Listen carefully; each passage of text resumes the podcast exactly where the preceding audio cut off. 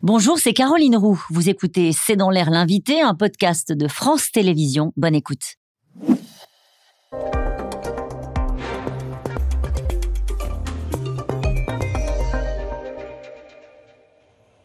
Bonsoir à toutes et à tous, bienvenue dans C'est dans l'air. Mon invité ce soir est Stéphane Simon. Bonsoir.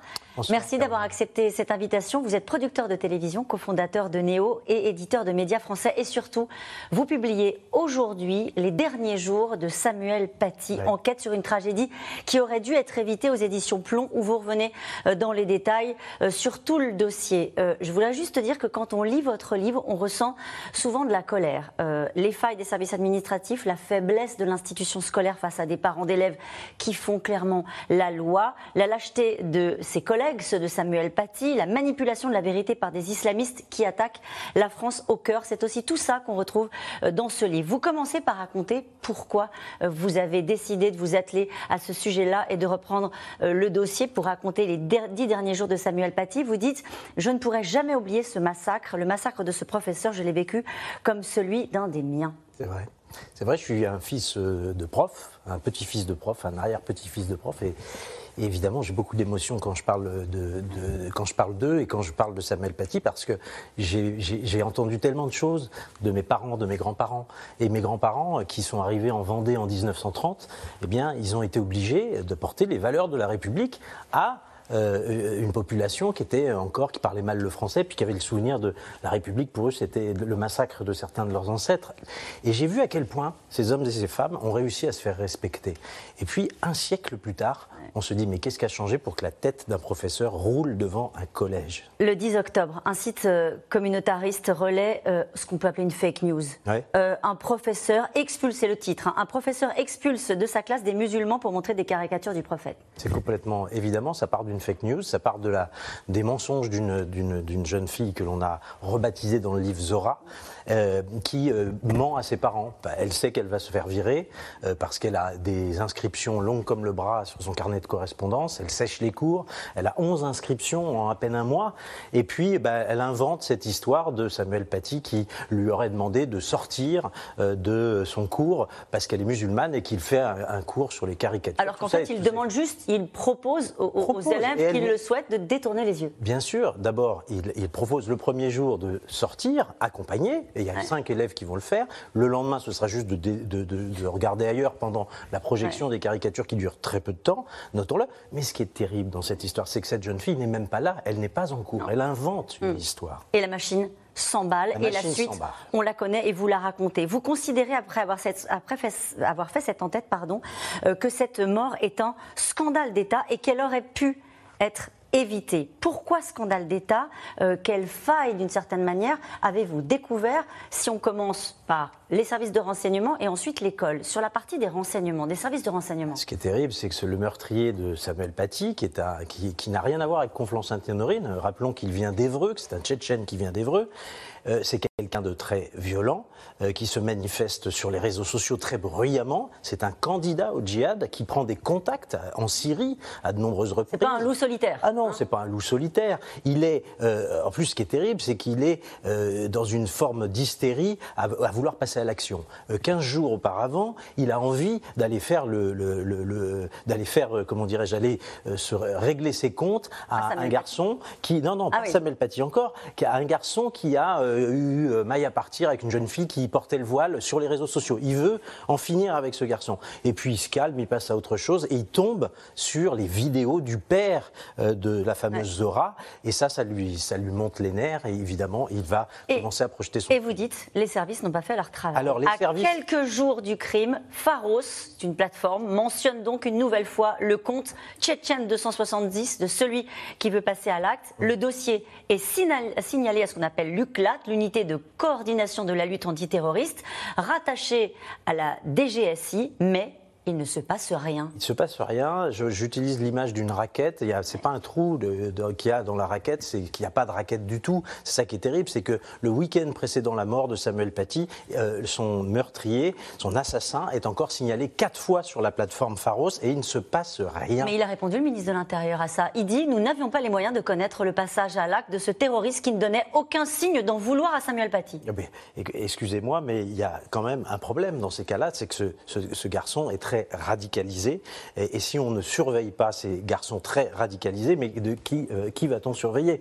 Et, d'autre part, euh, le, ministère de l'Intérieur a aussi fauté quelque part quand euh, les, policiers de la brigade territoriale des Yvelines dédramatisent ce qui se passe, alors que le, la pression, le lynchage sur les réseaux sociaux s'amplifie depuis le partage de la mosquée de Pantin, qui est une mosquée, on va dire, assez extrémiste. Eh bien, la, le, comment dirais-je, la pression se, concentre sur Samuel Paty, lui-même se sent menacé, lui-même a conscience que, ça, que quelque chose se passe, et les policiers diront exactement en même temps, quelques jours avant son meurtre, non, non, tout va bien, l'affaire est en cours. Et tout au long de cette enquête que vous avez menée, on découvre que la proviseure du collège, Audrey Fouillard, se bat.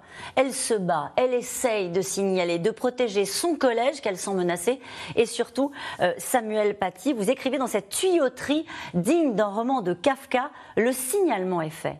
Alors pourquoi le signalement est fait et qu'au fond il n'est pas protégé? Il y avait plein de manières de sauver Samuel Paty finalement. Il y avait un moyen tout simple, c'était de lui dire on est à une semaine des vacances. Eh bien Samuel, euh, fais-toi discret quelques jours, euh, prends, tes vacances de manière anticipée. C'était un moyen simple, un bricolage presque. Ça n'a pas été fait. Il y avait le moyen de faire une protection du collège. Ça n'a pas été fait. Ils ont juste eu le droit à une patrouille, tenez-vous bien, mmh. aléatoire, une patrouille aléatoire de la police municipale qui passe donc de temps en temps devant le collège. C'est absolument incroyable. D'ailleurs, le jour du crime, euh, euh il arrive à, 14 h à peu près. Il va être 3 heures durant devant le collège. Et il ne sait pas à quoi ressemble Samuel Paty. Il ne sait hein. pas. Et il se renseigne, il dit qu'il va aller, euh, euh, entre guillemets, donner une leçon à Samuel Paty. Et, finalement, on lui montre qui est Samuel Paty. Mais pendant 3 heures, il ne se passe rien devant. C'est fou. Et, par ailleurs, il y avait aussi des, mesures simples de protection. Il y a des personnalités qui bénéficient de protection. On peut dire qu'il n'a pas du tout été aidé par ses collègues. Et c'est ça aussi parfois qui met en colère dans ce livre. On ne le savait pas forcément au moment de l'affaire. C'est que dans les jours qui ont précédé sa mort, ses collègues, il y avait une réunion, on vous racontait une réunion parents-professeurs le lundi, mmh. où au fond, plutôt que de le défendre, ils font son procès. et ils lui reprochent d'avoir, je cite, merdé. Oui, il lui reproche d'avoir merdé. Non, il y a pas beau, il y a, il y a peu de lumière, il y en a un tout petit peu. Je ne sais pas si vous l'avez vu, la lumière à la fin de, à dans l'épilogue, mais il y, a, il y a peu de choses valorisantes malheureusement pour ses collègues. Il y a deux collègues qui ont accepté de nous parler, c'est ceux qui ont eu les comportements on va dire, les plus, les plus correctes. Mais malheureusement, Samuel Paty est décrié. Il est lâché totalement par ses collègues. On lui reproche d'avoir montré les caricatures, alors que c'est un matériel pédagogique. Ça aussi, on l'apprend dans ce livre. Hein. Oui, oui, tout à fait. C'est du matériel qui est à la disposition de tous les, enseignements, tous les enseignants. Pardon, et, il n'y avait donc rien d'anormal à se servir de ce matériel. C'est parfois des petites choses qui mettent aussi en colère. Cette histoire de bip, vous pouvez nous raconter Il habite à côté de l'école, Samuel Il habite à 950 mètres de l'école. Ça met 10 minutes à pied. C'est pour ça que normalement, il va à pied. Mais il a une voiture. Et quand, euh, à la fin, dans les derniers jours, eh bien, il n'a plus de collègues pour le raccompagner chez lui, il se dit qu'il va utiliser sa voiture. Et, malheureusement, il se rappelle que le bip, il l'a déjà signalé, ça fait plusieurs jours qu'il a demandé le remplacement de son bip. Et il y a personne qui n'a pu euh, lui remplacer le bip, mais il n'y a pas un seul collègue qui se dit mm. tiens, je vais lui prêter mon bip pour qu'il puisse rentrer à l'intérieur des grilles du collège, et puis moi j'irai me garer un peu plus loin. Il se sent menacé. Il se sent terriblement menacé.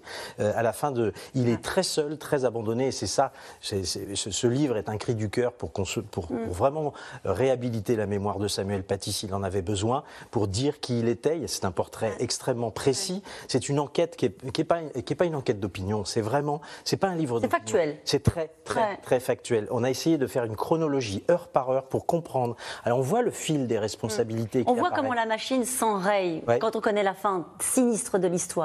Euh, on, on, commence cette, enquête par la fin. que tout le monde connaît, mais avec beaucoup plus de détails. Et après, on revient en arrière, et jour après jour, on explique ce qui se passe. Et, on voit vivre tous ces jours. Et au fond, ce que vous racontez aussi dans cette euh, menace qui est exercée chaque jour sur le principe de laïcité au sein même de l'école, peut raconter que la laïcité est menacée dans l'enceinte des établissements scolaires pour l'essentiel de ces établissements, 53% euh, d'entre eux. C'est l'affaiblissement de l'institution scolaire que vous, ben, pas dénoncez, mais que vous, vous pointez. Vous savez, euh, il y a eu, euh, par ce même, même institut, il y a eu il y a 10 ans, une dizaine d'années, un sondage qui a, sur 29 000 enseignants qui a permis de montrer qu'il y avait un prof sur trois qui en avait un peu marre et qui avait envie de changer de métier.